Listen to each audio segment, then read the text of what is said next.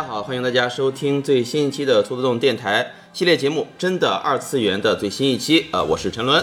我是凤凰院胸针，大家好，我是背影。哎，今天的节目呢，依然是由凤凰院胸针我们讲凤凰院胸针的故事 啊，我们继续给大家讲作品《命运石之门》的剧情。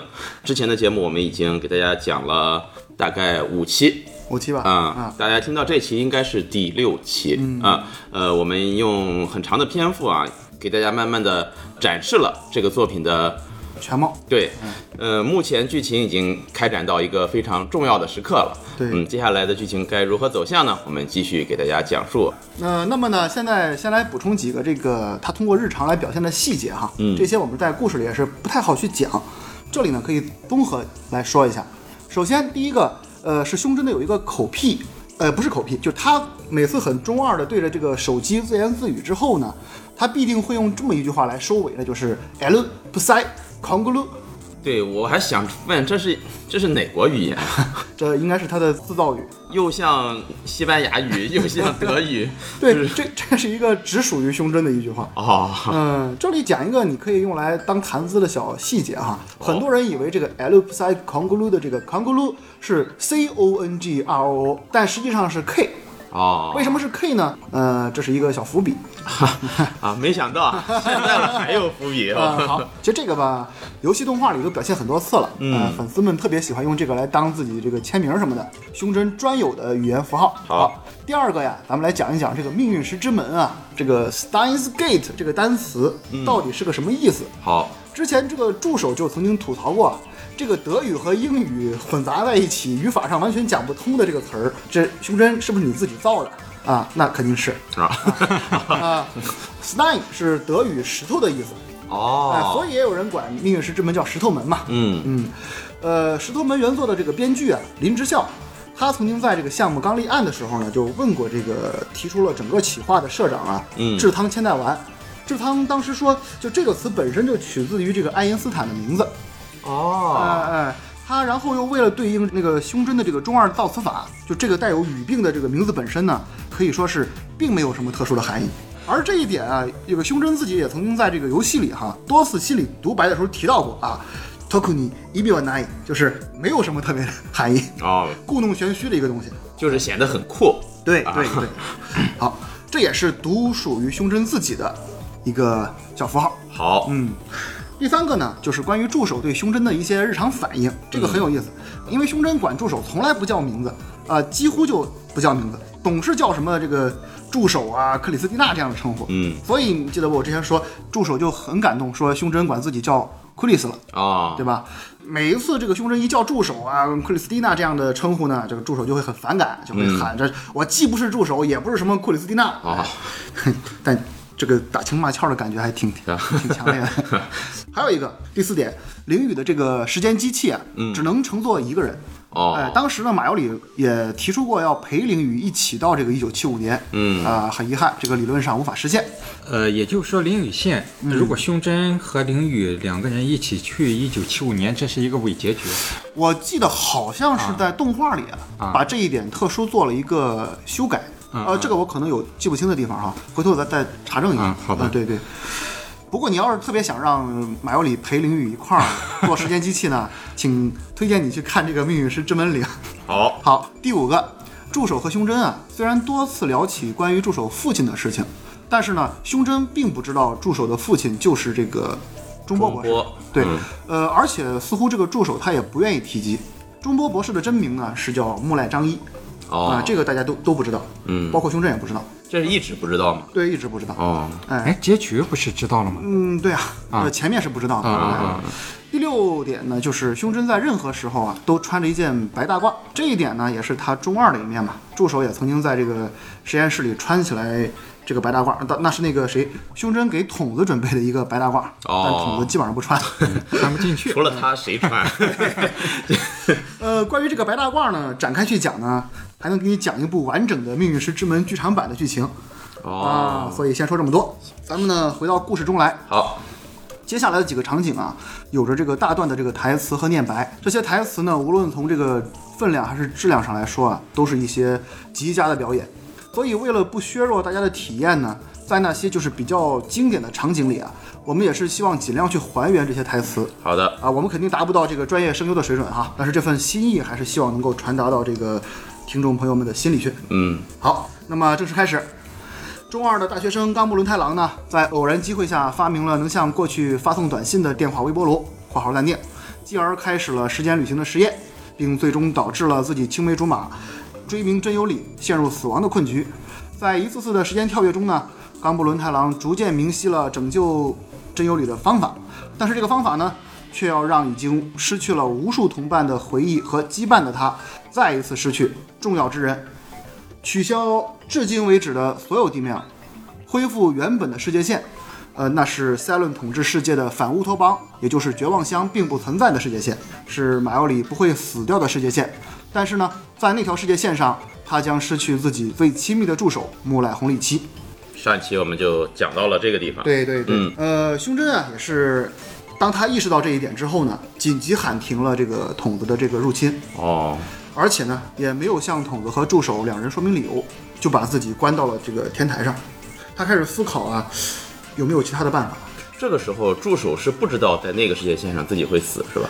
他知道那封短信大概个什么概念，就他嗯提及、提及过这个事儿，哦但他也不清楚这是胸针自己中二的幻想啊，还是些什么哦梗之类的东西。他不确定他不确定到底是哦发生了什么。好，那么这一天是八月十七日，漫展的最后一天。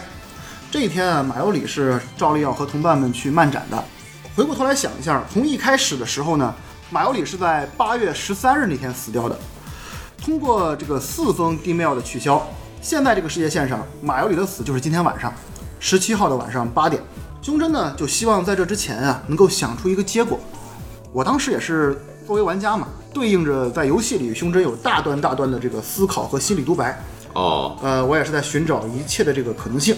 我觉得这既然是个游戏，一定会有个解啊。有个办法，嗯对对对，呃，然后我们就发现呢，这个胸针努力思考的方向哈、从一开始就变成了如何在不删短信、不改变世界线的这个前提下拯救马奥里，好，也就是他放弃了原初想象到费了那么多劲拿到五幺零零删除地庙这个路线，很明显他是不想让助手就这么死去。嗯，这时候他发现哈，自己养成了一个不好的习惯，那就是遇事不决问助手。哦，每一条世界线都是这么来的嘛，但唯独这件事情他是完全不能跟这个助手提的。对，助手自己呢就找上门来了，他说怎么就不删了呢？胸针就说必须找到不删除短信也能救马尤里的方法，这个强人所难啊。助手十分不满，他说你得给我一个理由，否则我是不会帮忙的。对，就明明有好的办法，啊你为什么不用啊？对对对，嗯所以呢，这一筹莫展的胸针呢，就决定先去漫展陪陪马尤里。虽然知道马尤里今天晚上一定会死，但毕竟是第一次抵达这一天嘛，如果不是亲眼所见，他还有点不死心。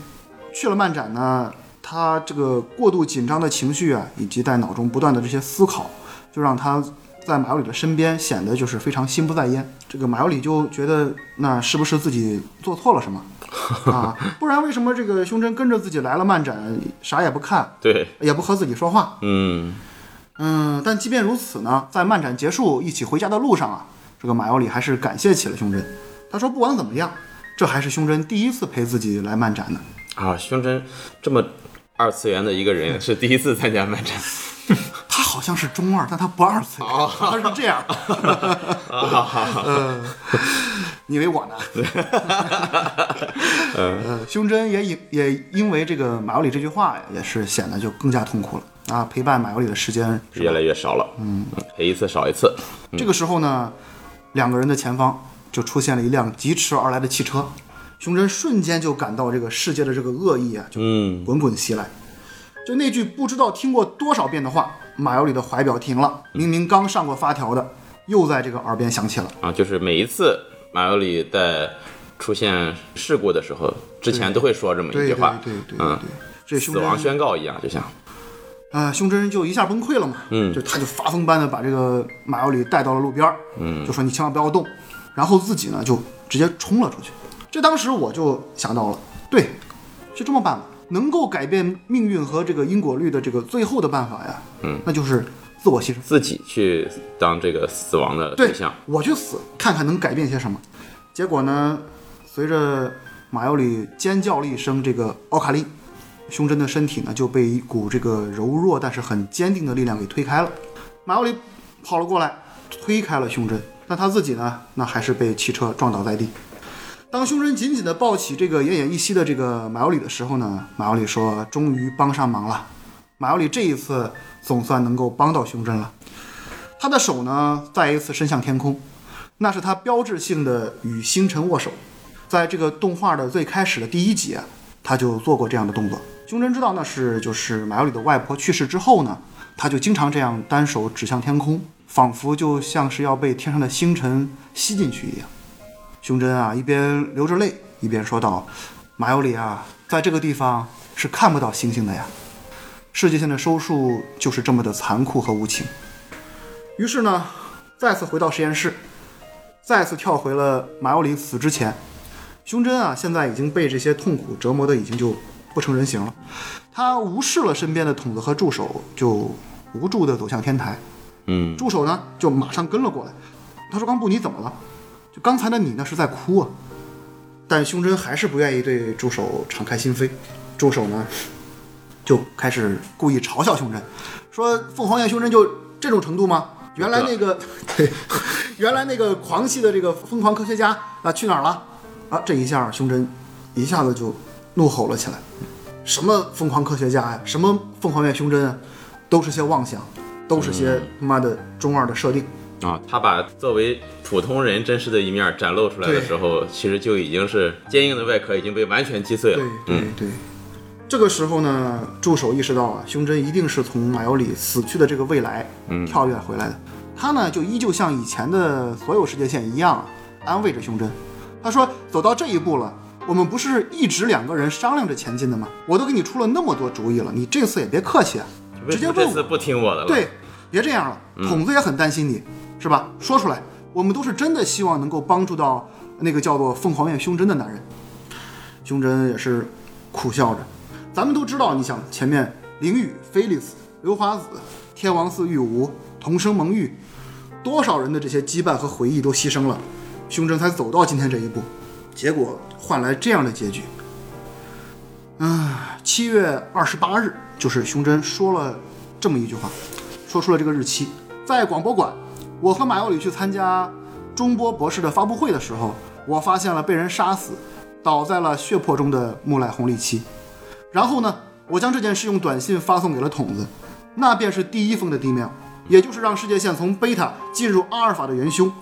只要消除了这封被塞伦捕捉的短信，就会回到贝塔世界线，然后名为木赖红利七的天才科学家少女就会死。啊，他说出来了。对，助手呢被这令人震惊的事实惊的是说不出话来。呃，正巧这个时候呢，呃，马尤里打来了电话，能听到马尤里也是在强打精神的问说，呃，胸针，你到底是怎么了？你不是很喜欢跟我聊一些什么机关里的这些邪恶干部啊，是吧？这些东西。现在你如果心情不好的话，可以再跟我聊聊吗？你要是有话想和马尤里说，随时跟我打电话就可以。但是如果你觉得马尤里是你的负担的话，也要直接告诉马尤里。这个时候呢，就听到马尤里的声音，就有些让人担心了。助手这个这个时候就说呀，说你现在应该去找马尤里，挺担心的。但胸针也就知道啊，马尤里这个时候是一定又去了那个地方。果然呢，在墓地里，胸针找到了正在对着外婆墓碑倾诉的马尤里。马尤里说呀，自己最近总是在做非常可怕的梦。被手枪打中，卷入交通事故，被电车撞死，简直就像是真的一样。他非常害怕，非常的疼痛，也是非常的悲伤，因为在这些梦的最后呢，冈伦总是会来救自己。虽然马尤里说了谢谢冈伦的话，可他却听不见，只是紧紧抱着马尤里，露出非常悲伤的神情。虽然没有哭，但也只是在拼命忍耐而已。马尤里说着，也没有注意到胸针的到来。他擦了擦泪水，挤出了一些笑容。他说：“最近研究所的成员增加了好多呀，库里斯小姐、蒙玉小姐、刘华君和菲利斯酱，还有林雨小姐。明明一开始只有两个人呢。库里斯非常聪明，和冈伦探讨了很多深奥的话题，非常的热闹啊。冈伦有很多话说，也非常的开心。但是呢，马尤里还是偶尔会想起来自己刚到研究所的时候，每天放学后就在研究所里打扫着房间。自己明明对冈伦说了欢迎回来，他却没有说我回来了，却说了一句辛苦了。两个人就那么沉默地坐在一起，不是那种尴尬的沉默，只是待在对方身边的那种感觉。温暖的时光缓慢流逝，这么看起来，马尤里还真像个人质啊。马尤里在这种时候呢，就会忍不住地笑起来。刚伦就问：“发生什么好事了吗？”马奥里就说：“虽然没有好事，但是发生了。”这样奇怪的话。而接下来，就是冈伦那令人听不懂的中二话语了。在这之后呢，马奥里的声音就开始变得颤抖了。最近呢，和冈伦说话的时间有些减少了。以前只要看着他的脸，就知道他在想些什么，最近却变得看不出来了。只是觉得他非常的难过和痛苦，总是一副马上要哭出来的样子。我知道他是在担心着马尤里，可是马尤里明明是最不想成为冈伦负担的人呢，不能再一直这样下去了。而这时，不远处的胸针说话了：“一直这样下去就可以了。”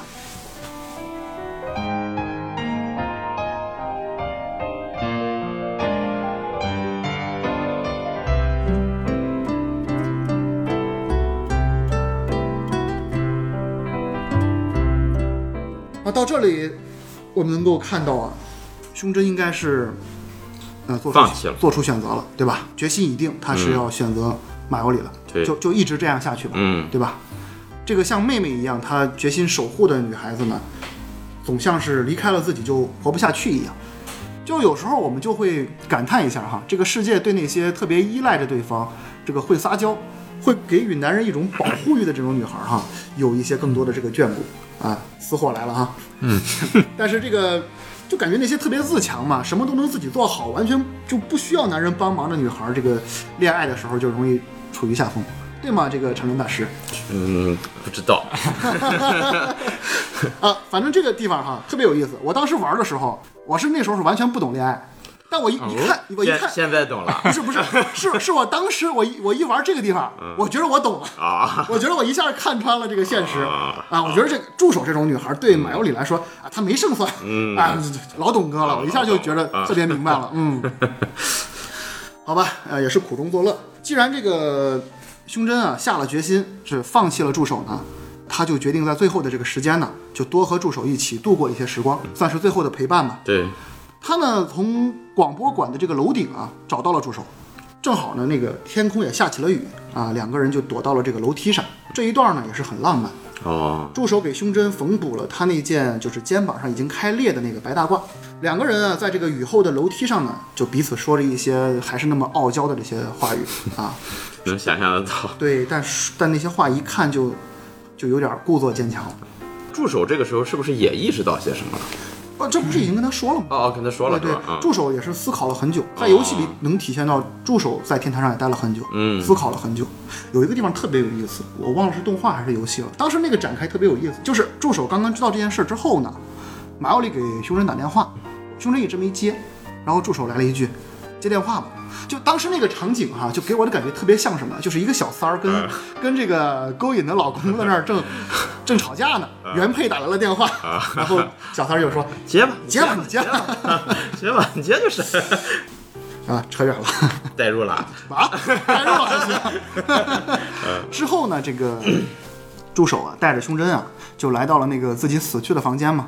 他就指着自己在别的世界线上曾经倒在那里的那个地方呢，告诉胸针，说自己也残留着一些奇怪的记忆。哦，那些这个身体的伤痛哈，虽然不是那么的清晰，就像是梦一样，但自己也是不断的梦见胸针为了救马尤里呢，一次又一次的穿越世界线，就挣扎着就变扭曲了。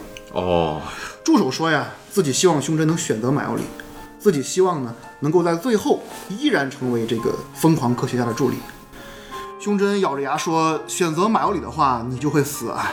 助手说：“我我当然知道了，我也想了很多方法，可除了回到贝塔世界线，没有任何其他路可以走了。”嗯，这时候我们可以想一下，就到底就还有没有其他什么办法？其他的办法没想到，但是我觉得这时候这个助手的选择呀，真的是让人匪夷所思啊，啊！就是其实，在这个游戏里，或者说在动画中，你也可以看到助手他还是喜欢胸针的对，啊。他为什么一个女的，她就能做出这么大无畏的牺牲呢？你忘了一点，就是啊女人说不的时候就是是，恋爱小课堂不，是就。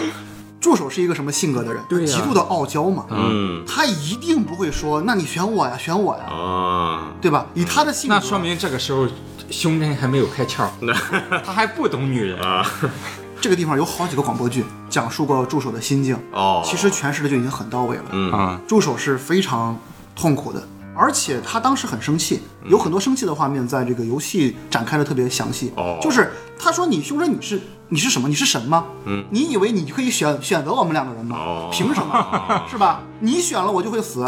但是这些话慢慢的他自己也就觉得啊说的不合适，他思考真的是很久很久。嗯动画呢在这个地方也是为了节奏的问题，而且这些话咱们后面还有其他展开，好，好好吧？嗯，胸针肯定是他不愿意面对助手直接说，对，我就选择了马尤里嘛。那肯定是太残忍他了，他无法就坦然面对这个什么呢？就是他对助手等于是见死不救。对嗯，你基本上你就是掌握着生杀大权的一个人。对对啊，这两个人你必须杀死一个，就是这么残酷。对，这还不是说选一个人当后宫是吧？这还不是说选一个人当老婆。选一个人，另一个一个就会死，关键是对，这个太残酷了。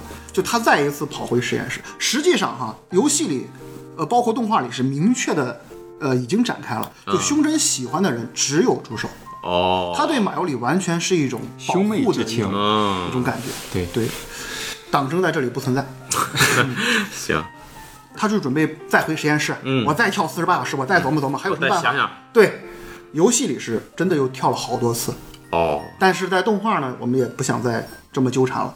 呃，助手就追了上来，他就制止了胸针，说你别再逃避了，哦，你这个逃避只会带来痛苦而已。你这么下去，只是一次次的看着马尤里死，早晚有一天你就精神就坏掉了。就崩溃了，对，嗯，胸针说，哼，你知道我看过多少次马尤里死了吗？我早就不会因为这种事儿坏掉。然后助手就狠狠打了胸针一个耳光，他说：“你能说出这种话来，就说明你已经在坏掉了。”是，助手还是看东西挺清晰的，对，助手呢就再一次警告胸针，他说：“你要是放弃了马尤里，你肯定后悔，然后我呢也会后悔。所以，即便是不为了你，单纯是为了我，也希望你能回到这个贝塔世界线。”助手这些要强啊，在这儿已经到了极致了，嗯，对吧？他还要说是为了我，明明自己是那么，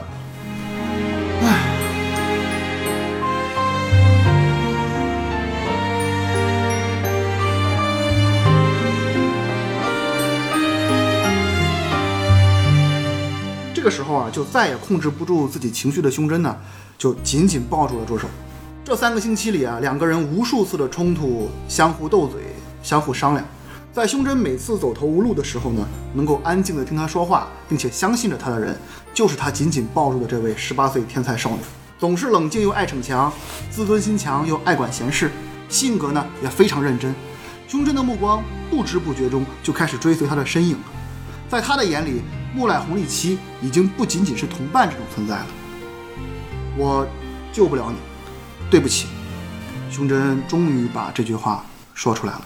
然后呢，助手的眼中啊，你可以两种理解，一种是泛起了这种释然的泪光，但可能也是内心最后的那一丝希望破灭了，破灭的那种泪光。我觉得任何理解都，对我我觉得这是非常正常的，人之常情谁会对对愿意死呢对，但他是这么说的，他说：“谢谢你，为了我如此痛苦，为什么偏偏是你啊？”胸针哭泣着说道：“为什么偏偏是你？”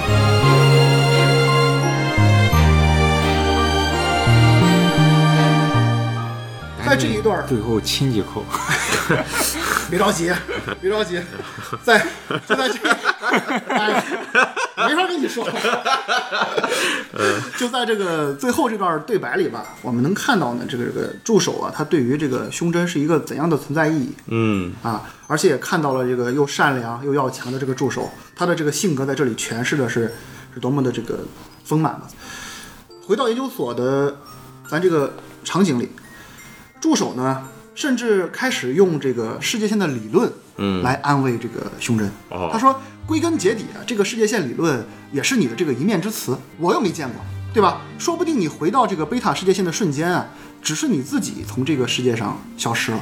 哦，我是不会死的，就算我在这个贝塔世界线上死了，在这里的我是不会死的。这不还有阿尔法世界线吗？无数的世界线上，反正总会有其他的我吧？你不觉得这很美妙吗？那胸针就说：“你是知道的，世界线有单一论，嗯这个世界是只有一条世界线的，对吧？”但助手还是坚持着说：“不管怎样，任何时间、任何地点，这种爱着什么人的心情，相信着什么人的感情，这一切会穿越这些世界线，联系着我的存在。所以你不要觉得这是见死不救，就算世界线改变，只要你还记得我，我就还存在于那里。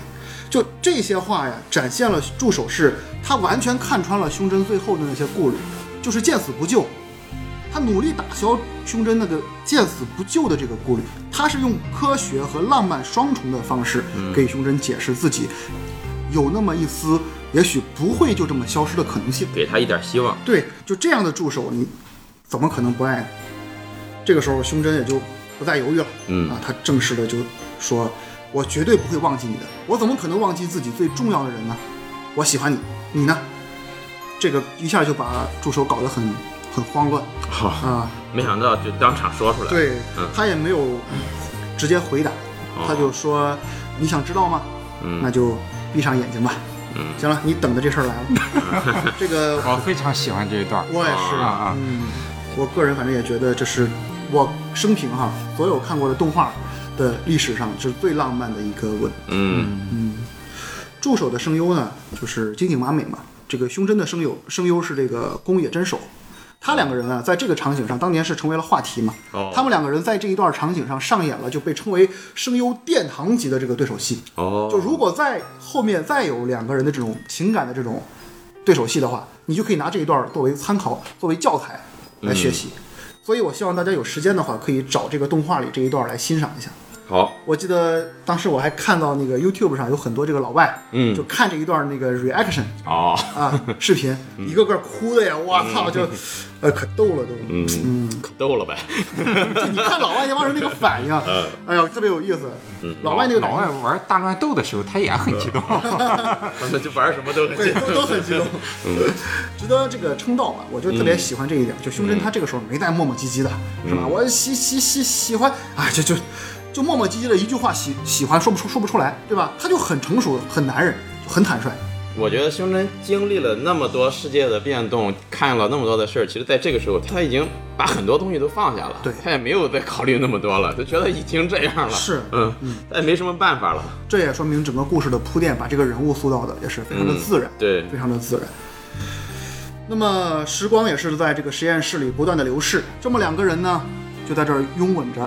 助手呢说出了一段非常经典的台词，他说：“只有现在啊，想抱怨爱因斯坦，时间会随着人的感觉变长或者变短，相对论真是非常浪漫又非常悲伤的理论。”经过了这段对手戏之后呢，胸针也就和助手都决定就选择马小里了。在此之后呢，助手就准备用最后的时间离开日本，回到美国，去他的那个研究所里。呃，在机场送行的时候呢，胸针就突然说起来了，说青森终究是没去成啊，小小伏笔的回收。他把那个竹蜻蜓照相机送给了助手留作纪念。助手呢表示自己也应该还礼，就将一瓶可乐朝着这个胸针的身后很远的地方用力地扔了过去。胸针啊一边苦笑着抱怨呢，就一边慢慢地走过去去捡这个可乐。而当他回过头的时候呢，助手的身影就已经不在了。动画的演出啊，在这里非常的精彩。面对着背对自己的胸针呢，助手的嘴张开着，观众却听不到他的声音，只是从口型里看到了一句很清晰的“撒尤那拉”。助手啊，一个人就离开了。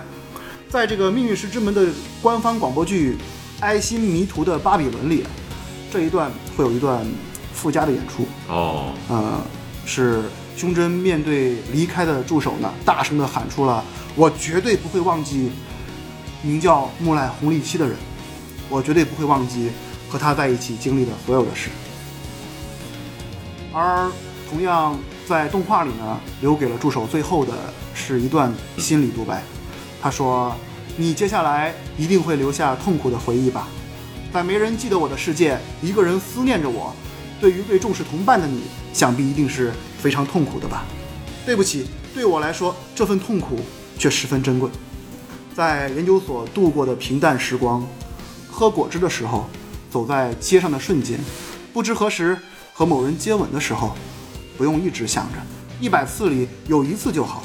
希望你能想着我。”因为我就在那里，百分之一的对面，我一定存在着。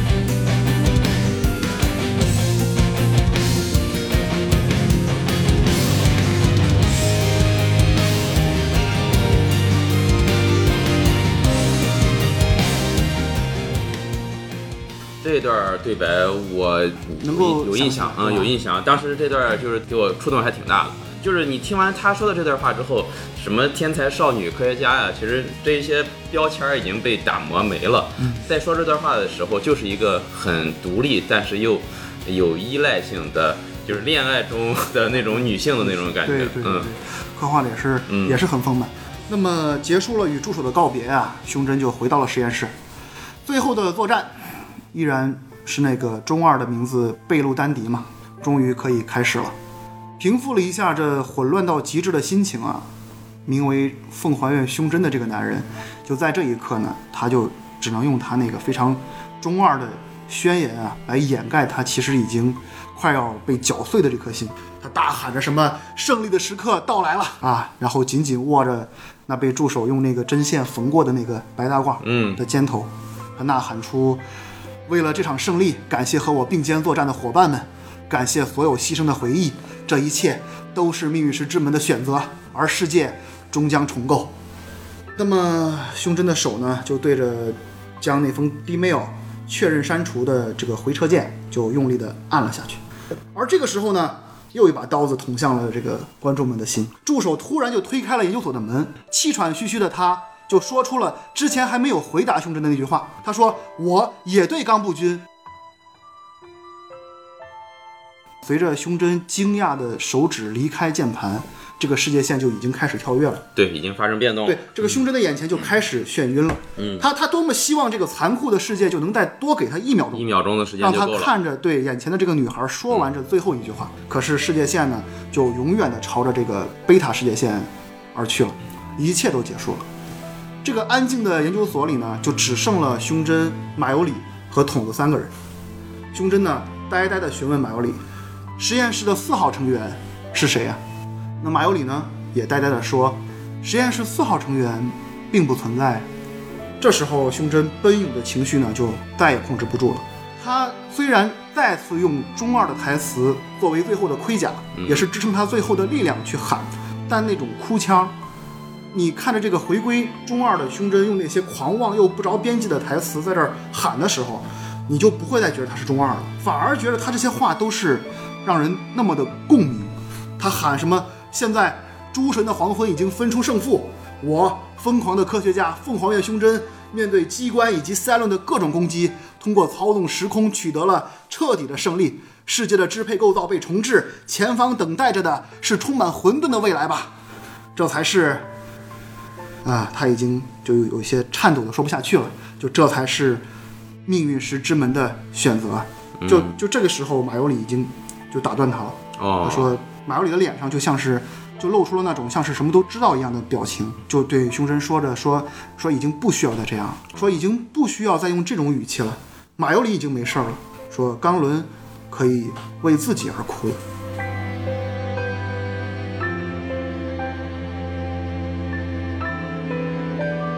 咱们前面也都不停的铺垫过，每个人他至少都有一些都有一残存的些记忆残存的记忆，对对对，也许整个的故事来龙去脉他们不清楚，但是那些画面在这个时候这种既视感，给了他们一种像是突然可以理解的那种感觉嗯啊。这个地方呢，游戏和动画有一些不同。动画在这里呢，胸针是整个就直接哭了。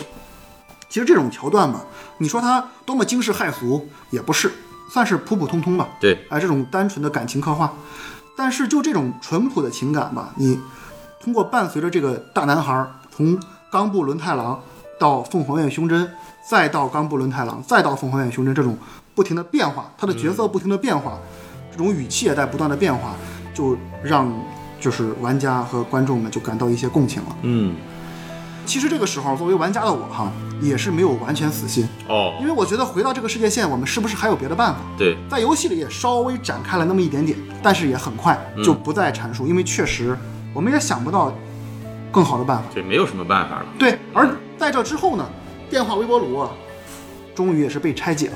剧情到这里是真的，就我就觉得是已经画上句号了，因为你这个结局吧，它并不是我们突然被植入的一种想法，哎，它不像是这个恐怖分子冲入实验冲入实验室一下打死马尤里这种突然的变化，是吧？而是我们综合了所有的这些思念，所有的选择，所这个最终无奈的接受的一个结局。而且在动画剧集里也是给大家一些这个空间和时间，让你去接受这个东西。虽然很残酷，但是你还是要接受确。确实没有办法。嗯对没有办法了。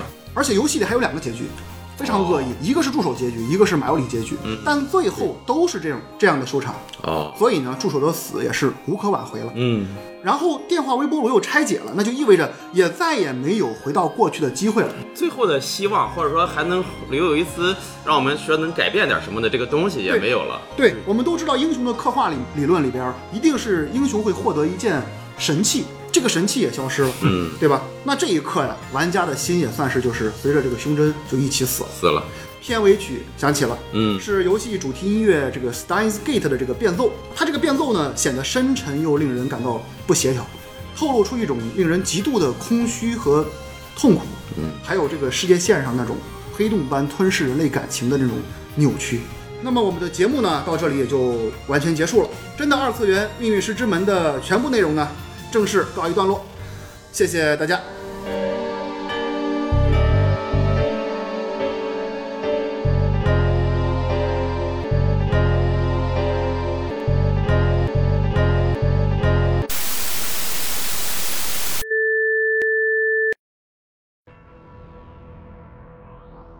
游戏也好，动画也好，就在片尾曲的游戏制作人名单不断从底部向上翻滚的时候呢，随着屏幕像是产生了只有显像管电视才会有的雪花一样的这个扫描线，呃，你听到了敲击键盘的声音，随后呢，一个电话的震动响了起来，接通之后啊，是筒子，他把电话交给了胸针，说有一个奇怪的姑娘要找你。胸针接过了电话，话筒里呢，却一下子传来一个熟悉的声音。没错，那就是我们阔别已久、那个熟悉又元气的打工战士阿万因灵雨的声音。哦，拜托了，马上来广播馆的楼顶，我是来自二零三六年的乔田志的女儿阿万因灵雨，请相信我说的话，为了阻止第三次世界大战的发生。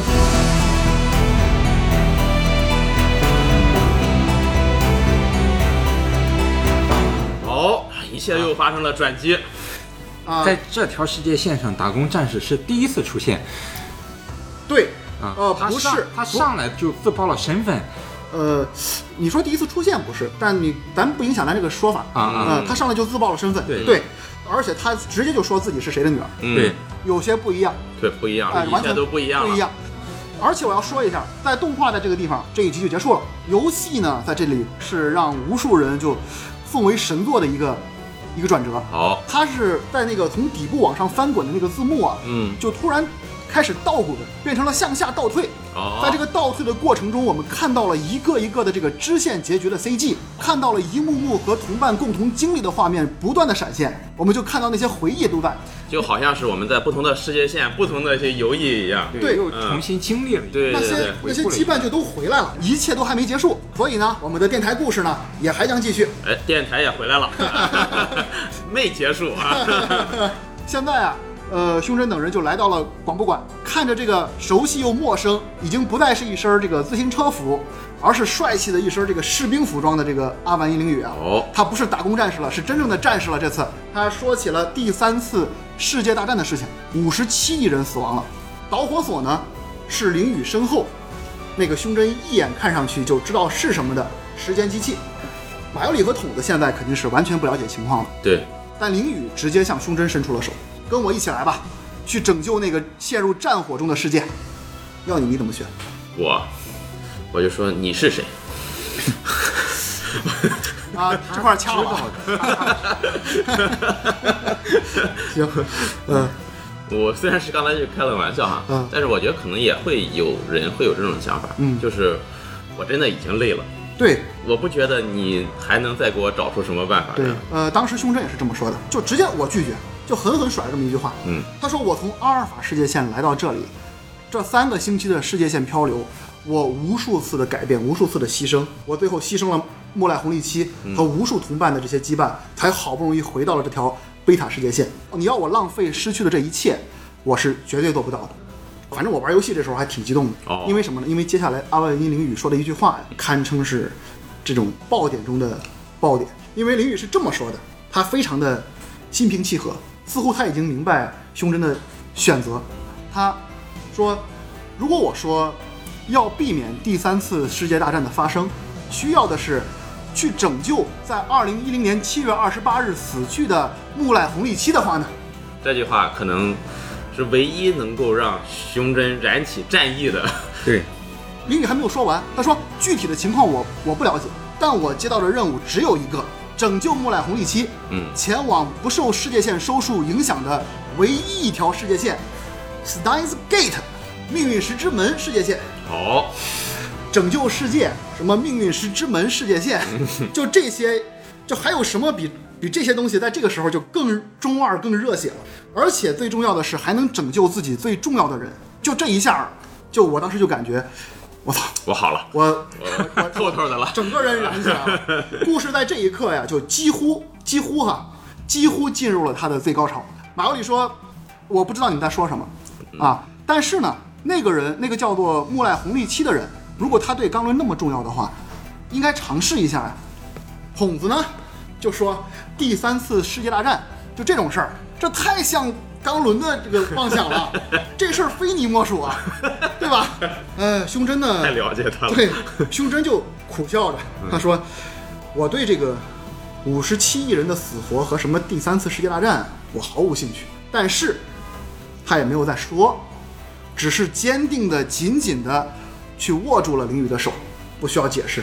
胸针的目的只有一个，这个时候也是给观众也好，或者说是给玩家也好，完全绝望的状态下，又打开了一扇门，又看到了一丝光亮。对，就是说，这个编剧在之前的这种铺垫和后期的这种爆发，呃，是经过精心的设计，能够把观众的心情是完全给它带动起来了。对，对，对，这也是这个作品优秀的一个非常重要的方面。呃，这样一来呢，那个林宇是很高兴的，他就带着胸针就马上走进了时间机器。这一次啊，胸针就问林宇说：“这个机器能坐俩人吗？而且就算是我们完成了任务，你这个单程机器，咱们再怎么回来呢？”林宇这时候就很自豪地说：“说你在你在说什么？这可是我父亲制作的时间机器，是他的最高杰作呀！”一说完，还跟筒子抛了一个 wink。啊，哎，这个筒子很紧张，啊，怎怎么回事？发生什么事了？第第五期啊，呃贯啊第六期了吧？贯穿了六期的烂梗儿。行，哎呦，就你能发现，在这个世界线上哈，呃，凌宇他是知道自己父亲是谁。嗯，嗯，好，那么接下来呢，就随着这个时间机器的跳跃啊，两个人就前往了这个七月二十八日的广播馆。时间机器呢，以巨大的轰鸣声降落。从现在开始呢，我们要和开篇咱们第一期节目开始一样，进行密集的伏笔回收。好，